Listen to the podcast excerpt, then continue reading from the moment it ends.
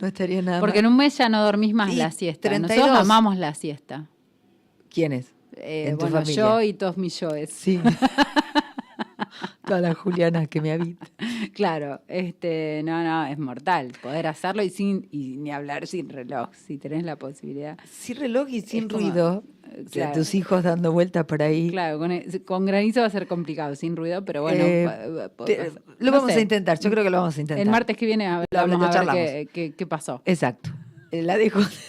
¿Qué nos pasó? ¿Qué resolvimos? ¿Qué pudimos? Vamos a ver si cae. ¿Qué pudimos? Que Milei dijo lo, lo, lo, lo, lo- lo deseable era una cosa y lo posible era otra, por eso se juntó con Macri, según él. Eh, Ay, qué difícil todo quiera. eso. Es como una película de terror, Yeah. ¿viste? Eh, hay, hay- voy a recomendarles a todos los oyentes que, que tengan una visión eh, sobre la política, que lean 1984 de George Orwell. Yo creo que en este momento es imprescindible eh, leer esa novela porque, nada. Y eh, no es que es aburrida, es que estamos fragmentados. Así que si hay que entrarle 150 veces, le entramos 150 Si veces. no, vamos haciendo novela. reels de, si de no un hacemos de- leyendo la novela. Ahí va. ¿no? Genial. Eh, bueno, vamos con nuestro invitado. Hoy tenemos un invitadazo de zona oeste, así que vamos a preguntarle si allá también va a caer granizo, que es Danilo Zárate Pacheco, nació en Merlo, Buenos Aires, en enero de 1987. Es creador del ciclo de poesía más, eh, te diría, popular en este momento, eh, de poesía y música llamado Ciclo Puente, que se hace en el oeste del conurbano, específicamente en Padua. Es autor de la plaqueta editada por Patronus Ediciones, Un acto de fe, y eh, concurre al taller Un sapo intuitivo desde su inicio. Hola Danilo, ¿cómo estás? Hola, ¿qué tal? Buen día, ¿cómo están? Buen día, ¿cómo le va? ¿Allá llueve o no llueve? ¿Va a llover o no va a llover? No, acá, acá hay un solazo. Supuestamente eh, iba a llover, Ajá. pero parece que no, que se equivocó el pronóstico otra vez, porque la verdad es que hay un solazo ahí. Voy a tirar un dato random que no, que no Me tenía encantan, yo. amo, amo esos datos. Eh, que es, viste que dice 70%, vos abrís el, el, el, el- el meteorológico Dejo. del celular y te dice 70%, 20%. sí. Yo pensé que era, en un momento alguien me dijo, es como del territorio en el que se mide el 70% del territorio va a tener lluvia. Y no, el otro día escuchaba eh, a un señor que trabaja para el servicio Que el meteorológico. que sabe. Eh, y dijo que ellos hacen ponerle 10 pruebas. Entonces, si 7 de las pruebas dicen Que llueve. efectivamente que va a llover y otras 3 no, ponen 70%. Claro, es un 70% de probabilidad. Exactamente. Eso es el porcentaje. bueno, eh, la eso probabilidad. me- eh, eh, terminó mi dato random. Tengo otros que no tienen nada, Nada que ver con el tema. esto. Igual, igual es maravilloso ese dato. ¿Viste? Eh, pensar que hacen 10 pruebas para que te dé un porcentaje así. Es una locura. Sí. Y encima se equivocan. Claro. Nunca, Sí, eh, porque, nunca claro, la pega. es, es un promedio, no un- una probabilidad. Totalmente. Yo Eh, creo y- que hay un perfil eh, muy específico de la gente de- que hace servicio meteorológico y la gente de packaging. Perdón. Claro. Claro, porque viste que el Haga del servicio meteorológico le pifia, por ahí le pifia, todos Es- puteamos, es- porque bueno, es lo más inestable que he visto en mi corta y hace Sí. 3 grados bajo cero, bueno.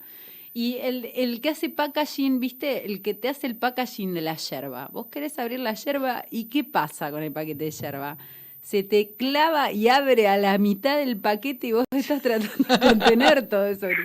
O la tirita roja de las galletitas que, que querés abrirla y no nunca funciona esa tirita. Chicos, no funciona la tirita roja. Pero además, eh, Esa, cuando esa tirita es una funciona, mentira, sí.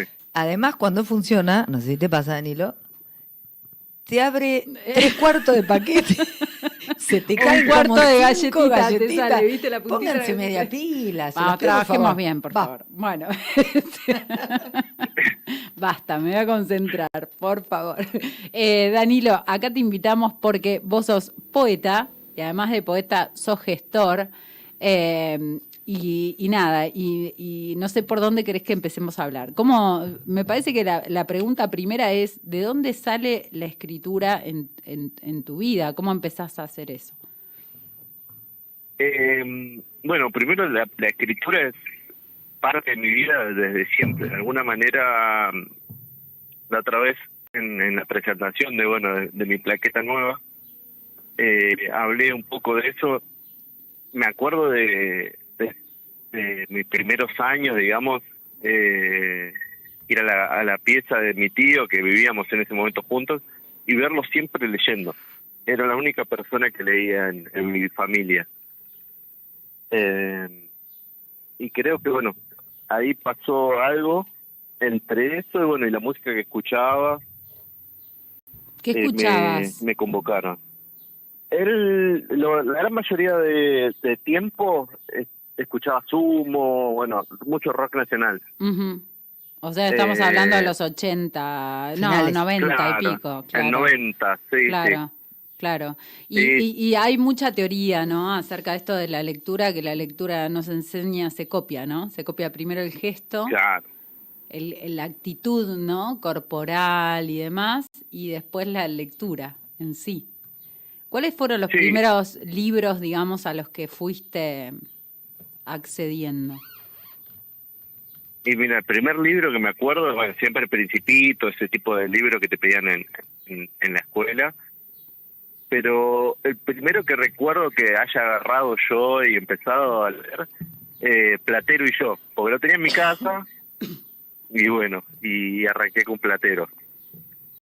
Y después, Después, bueno, eh, ya un poco más centrado en años y demás, empecé a, a leer un poco más de poesía. Bueno, Pizarnik siempre siempre está en la adolescencia de alguna manera. Eh, y después eso, bueno, me fue llevando a diferentes autores.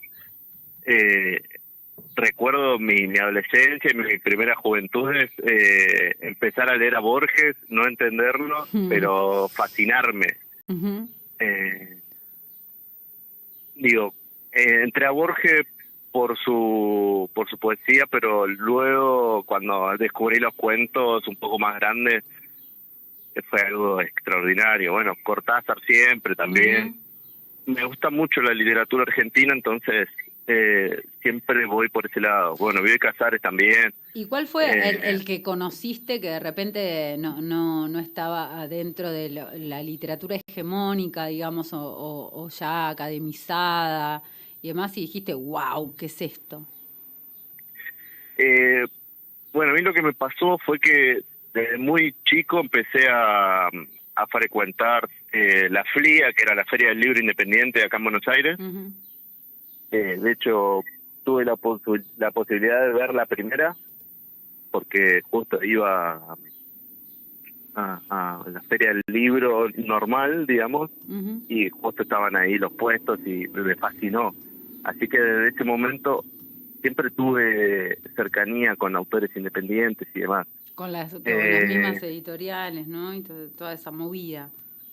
Claro, sí, sí, bueno, y ahí tuve la posibilidad de conocerlo a Joshua, por ejemplo, que eh, es un era un autor de, de acá, de también de Merlo, eh, y me parece fascinante él. Eh, después, bueno, Mariano Vlad, que ya es un poco más conocido. Ujú.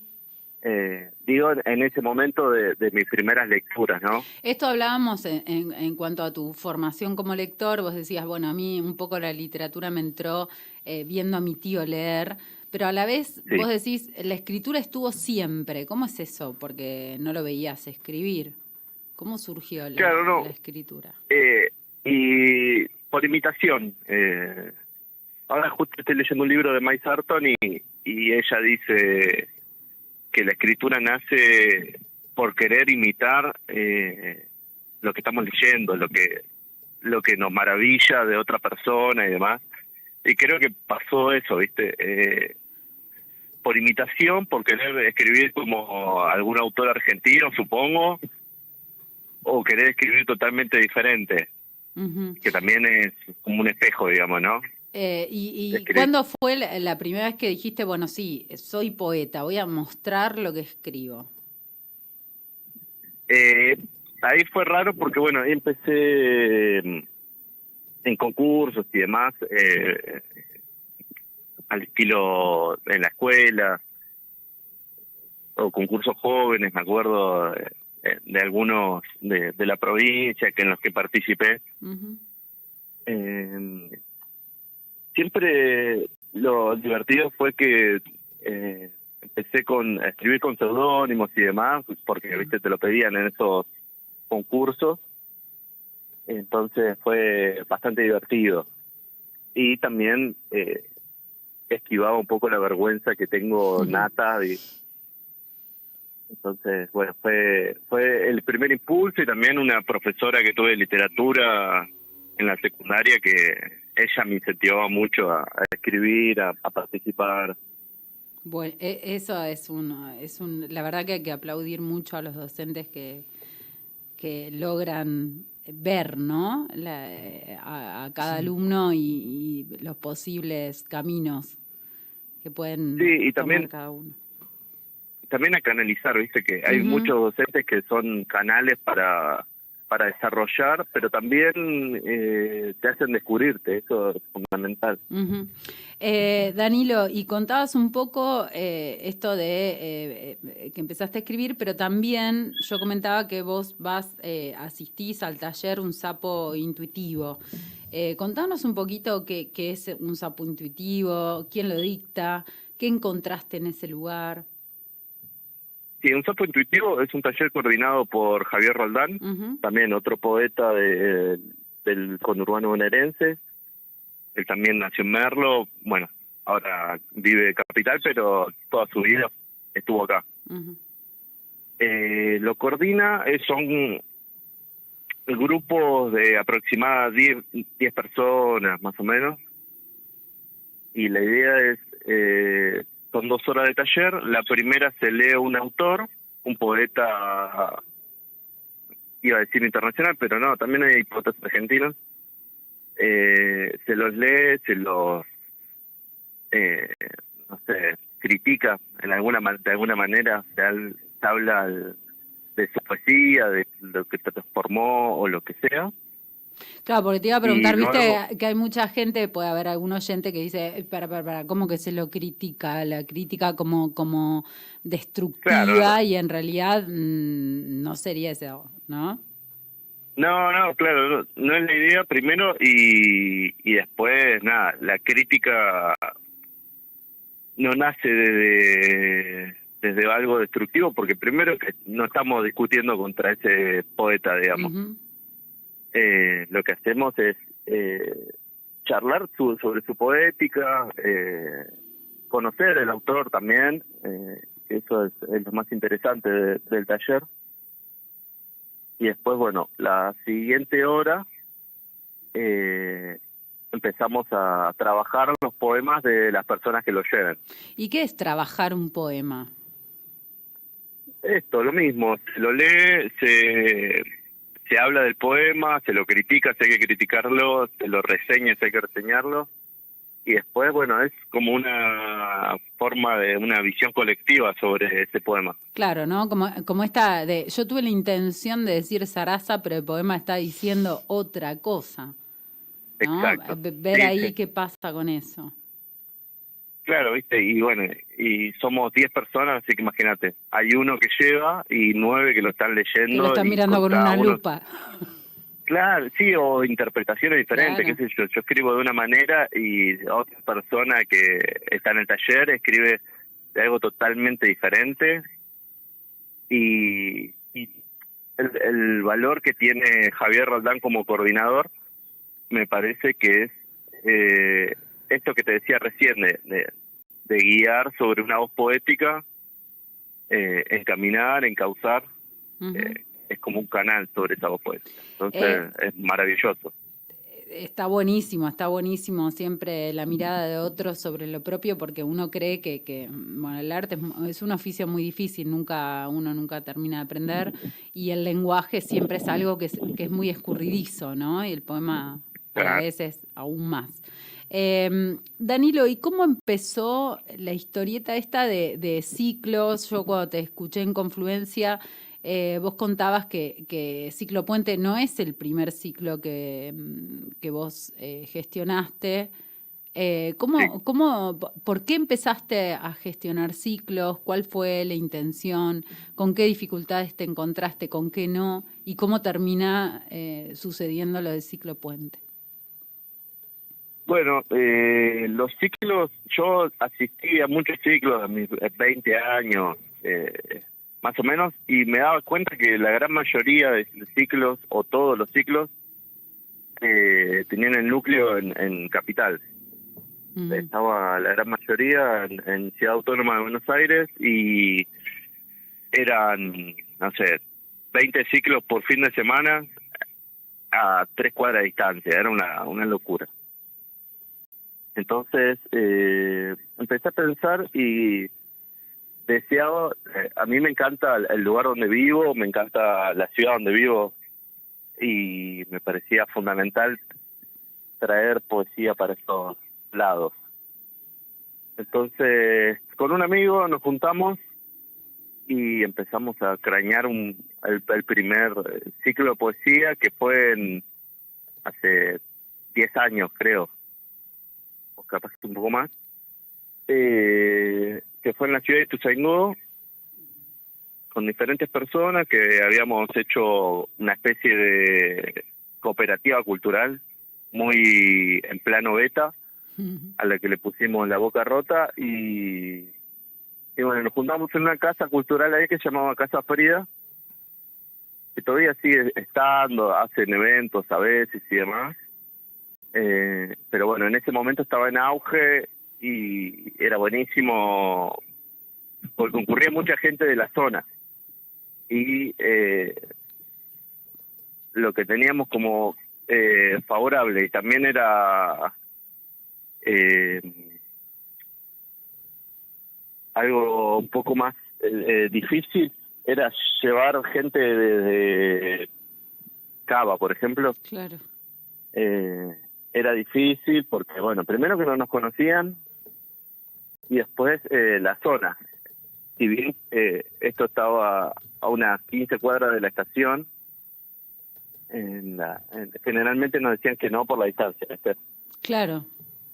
Eh, luego, bueno, fuimos cambiando de lugares y demás, hasta que conocí a, a Vera, a Vera Schmidt, que es otra poeta, que es la eh, segunda parte o la co-creadora del ciclo Puente.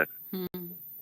Y bueno, con ella encontramos un lugar en Ramos Mejía, eh, con otra dinámica también, porque nuestra política es hacerlo un miércoles. De hecho, mañana es- nos toca. O sea, son unos Hacemos- desacatados como, como acá en Kilómetro Cero, que es hablar de poesía a las 11 de la mañana. Ustedes Claro, un miércoles. Claro.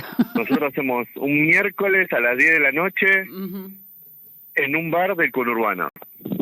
Es eh, una locura que, bueno, Y estalla, se la- llena de gente. se llena de gente. Sí, eso está buenísimo. ¿Por qué crees que sucede Eh, eso? Porque, bu- bueno, es, es una... Es muy interesante ver porque hay tantos ciclos, ¿no? Tantas lecturas. tan- ¿Por qué crees que, que, que pasa esto con Ciclo Puente?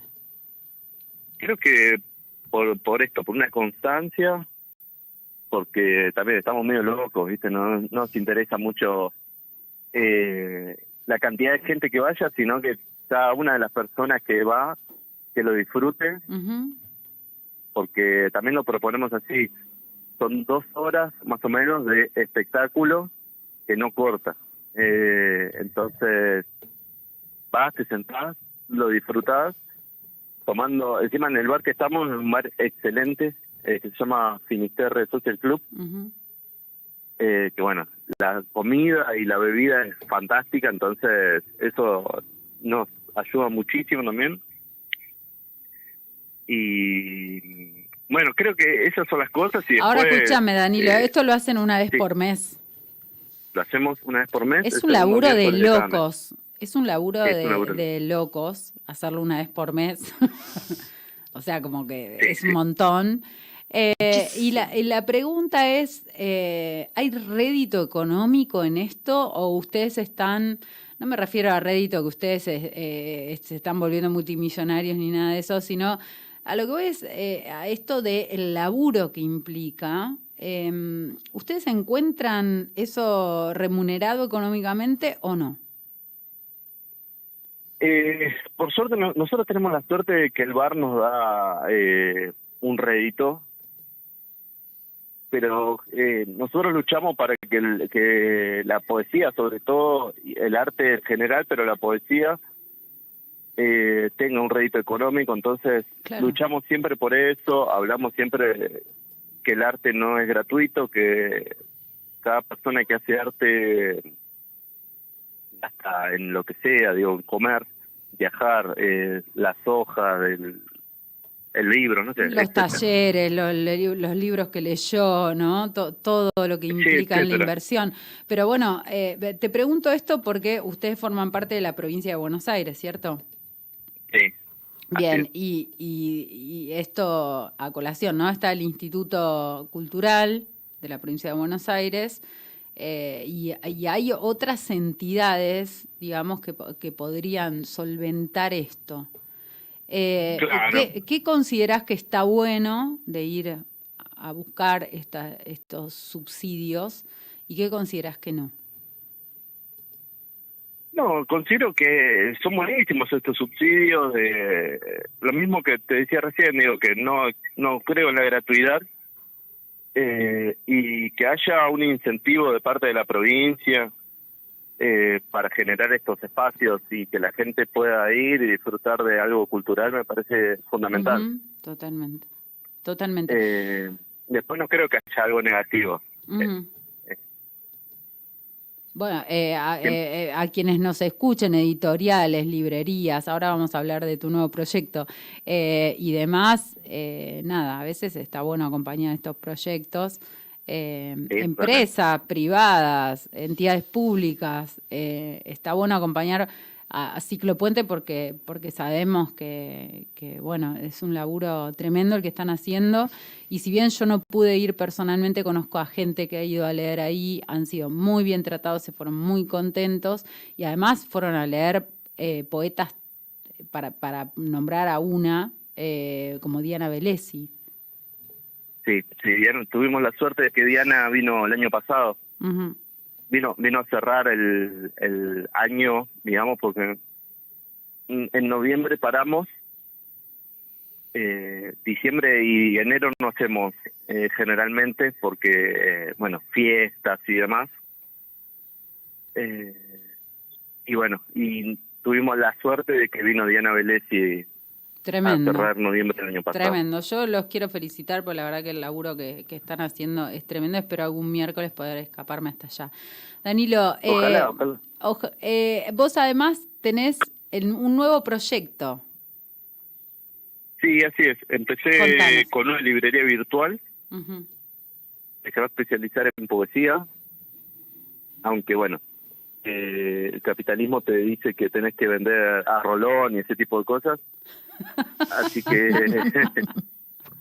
así que también eh, nada traeré libros por pedidos y demás, pero la idea es vender poesía eh, también en Merlo, en la zona oeste del conurbano bonaerense. Escúchame, y, y yo digo, ¿no? Frente a, a la imposición eh, actual, hoy, eh, hace un ratito antes de arrancar, a, a- a- a que saliera el sonido por el aire, eh, hablamos un poco de las redes, de los celulares, de ante, ante esta imposición de la virtualidad, de las inteligencias artificiales, del arte que va a poder hacer las inteligencias artificiales, de los ebooks, ¿por qué tanto empeño en gestionar un ciclo donde las personas se encuentran en escribir poesía, en vender libros de papel. Creo que primero es algo de nostalgia contra eso. Me Eh, encanta, eh, me encanta, voy, voy por el mismo camino. Claro, ante la inteligencia artificial, el sentimiento, digamos. Y después, eh, me parece fundamental el, el encuentro y esta, esta comunión, viste, que se forma eh, desde los encuentros, de la amistad, desde un abrazo, qué sé yo. Eh, bueno, vos trajiste a Diana Velesi. Eh, por más que a la inteligencia artificial le pongas todos los libros de Diana Velesi en el medio, no te va a poder decir nunca, no sé, eh, cualquier poema de amor es un poema político.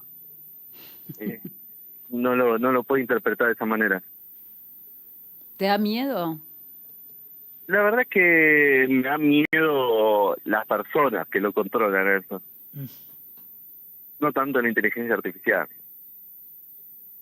¿Y, la, y, y- considerás que la poesía puede hacer algo en contra de, de- de, bueno, de estos mandatos, de, de- además del consumo, del consumo casi desesperante de, las tecnologías, ¿no? De, de esta cosa de estar como cada vez más, eh, eh, como, si, como si fuéramos receptáculos, ¿no? Nada más, un- como una bolsa donde nos tiran información y nos tiran cosas. ¿La poesía puede hacer algo con este mundo?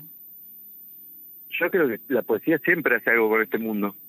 Es eh, el arte mm, menos convocante, el menos pagado, el menos solicitado en, en no sé, centros culturales y demás. Pero cada vez hay más poetas, cada vez hay más expresiones, cada vez eh, salen poemas más hermosos, no... No y para la gente, ¿no? que- Cada vez más ávida de ir a participar, a escuchar, digo, aunque no escriba. Sí, sí, eso totalmente. Sí, sí, eh, digo, dentro de sus nichos, dentro de... eh, dentro de sus lugares específicos, la poesía va creciendo y se va conformando y va hablando de, de la contemporaneidad de lo que pasa. Eh, me parece que las inteligencias artificiales están buenísimas para mostrar un montón de cosas, qué sé yo. Vi la otra vez que eh, gracias a la inteligencia artificial un tipo pudo escuchar. eh, pero bueno, eso está buenísimo, la inteligencia artificial. Pero en la inteligencia artificial no existe el sentimiento, no existe esto de abrazarse, no existe esto de poder interpretar una realidad diferente que se viene. Y la poesía sí. escuchaba que sí, la poesía tiene algo mm, humano que, que es inherente a la persona que la escribe incluso. Ayer escuchabas, me decías. Sí, recién escuchaba que, que mm, recomendaba 1984 para ah, leer sí. con respecto a mi ley. Digo, hay un tipo que lo escribió. claro, que escribió una distopía hace 50 años y la seguimos. No, un poco más.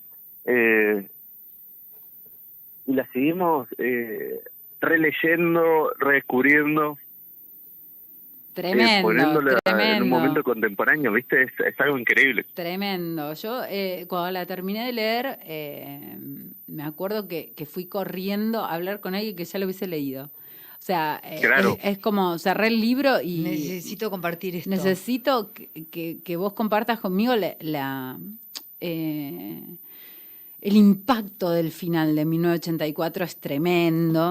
eh, y, y como que necesitas hablarlo con alguien que lo leyó. No quiero spoilear porque... No.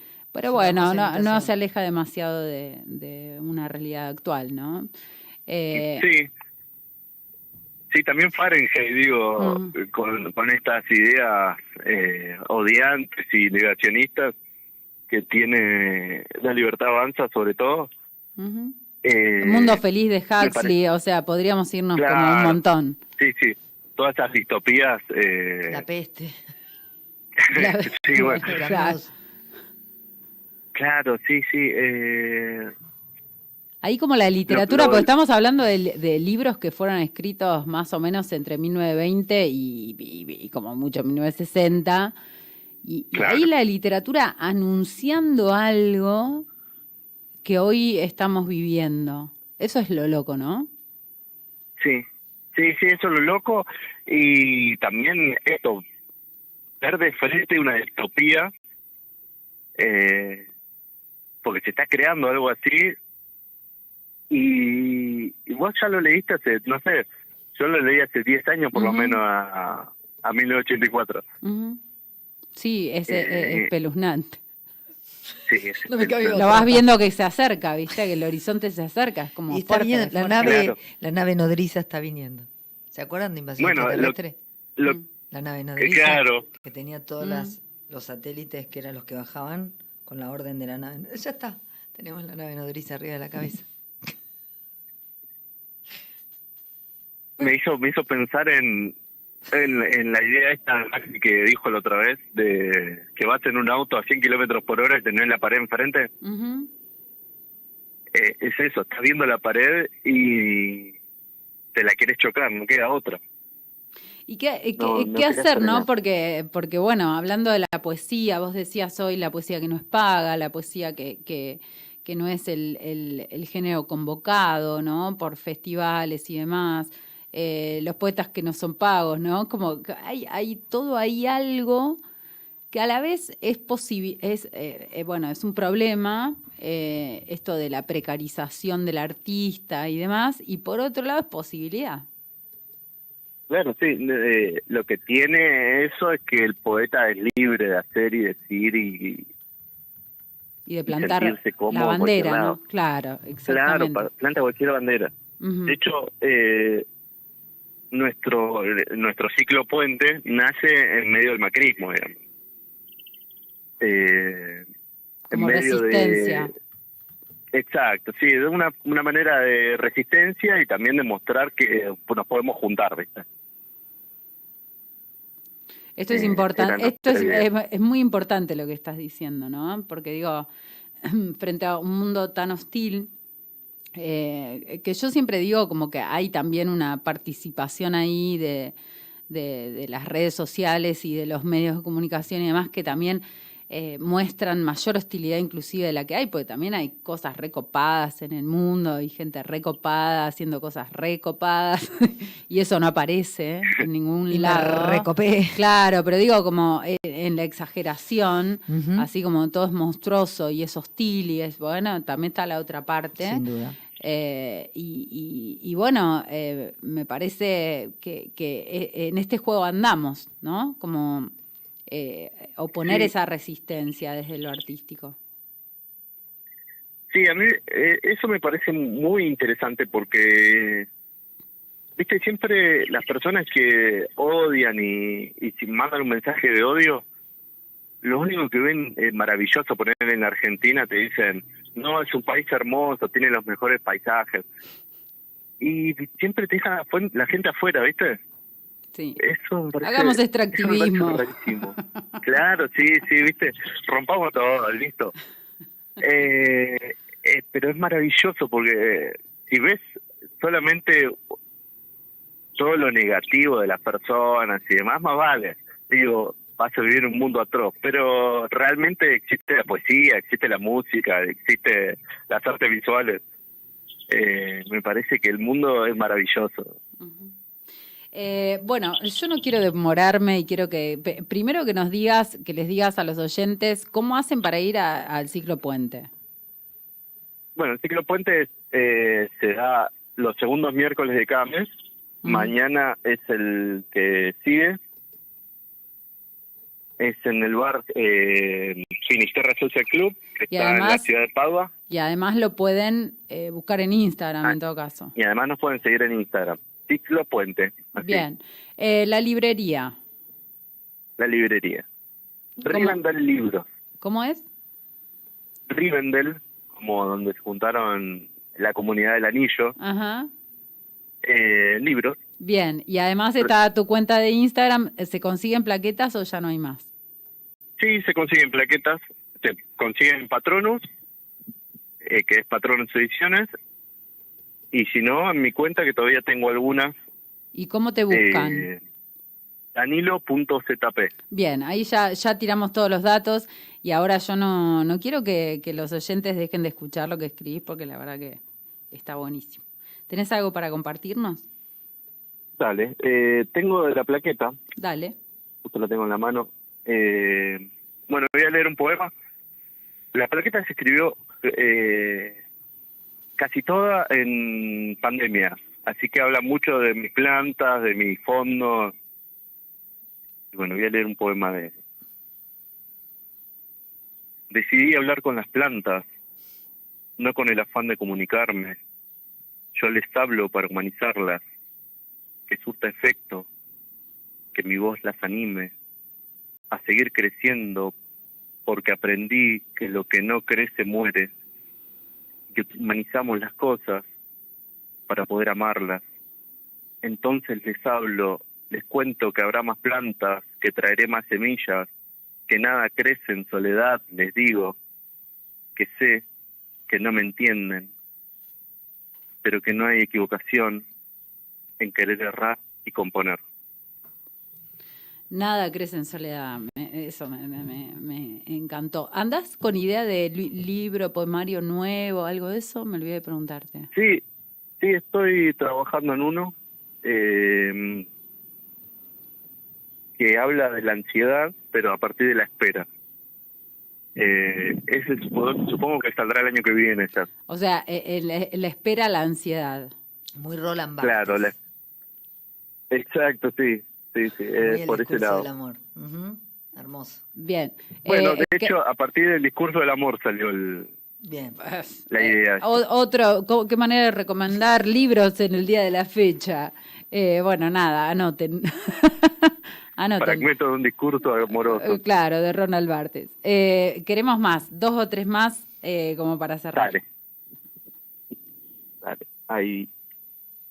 Bueno, voy a leer el primero de la plaqueta que es, que es dedicado a Javier Roldán. En la maceta la tierra está húmeda y lodosa. Puede sentirse la vida en ella. Empujo una semilla, la tapo y riego, como rogando que adquiera los nutrientes que su entorno le brinda. Luego de un tiempo, crecerá, espero, y la cambiaré a un recipiente más grande y así varias veces hasta que ya no exista uno, nada que la contenga. Hay plantas que ahuyentan insectos, otras los atraen, algunas por su aroma y otras por su gusto. A partir de agosto las lavandas se llenan de mariposas y abejas yendo y viniendo, mis gatas juegan a taparlas. Buena fortuna cuando es mariposa, las abejas son historia aparte. Las gatas agazapadas esperan a sus presas durante toda la primavera, hasta que, de un momento a otro, esa estación se va para darle lugar a un verano con poco movimiento. Y bueno, voy a leer el último,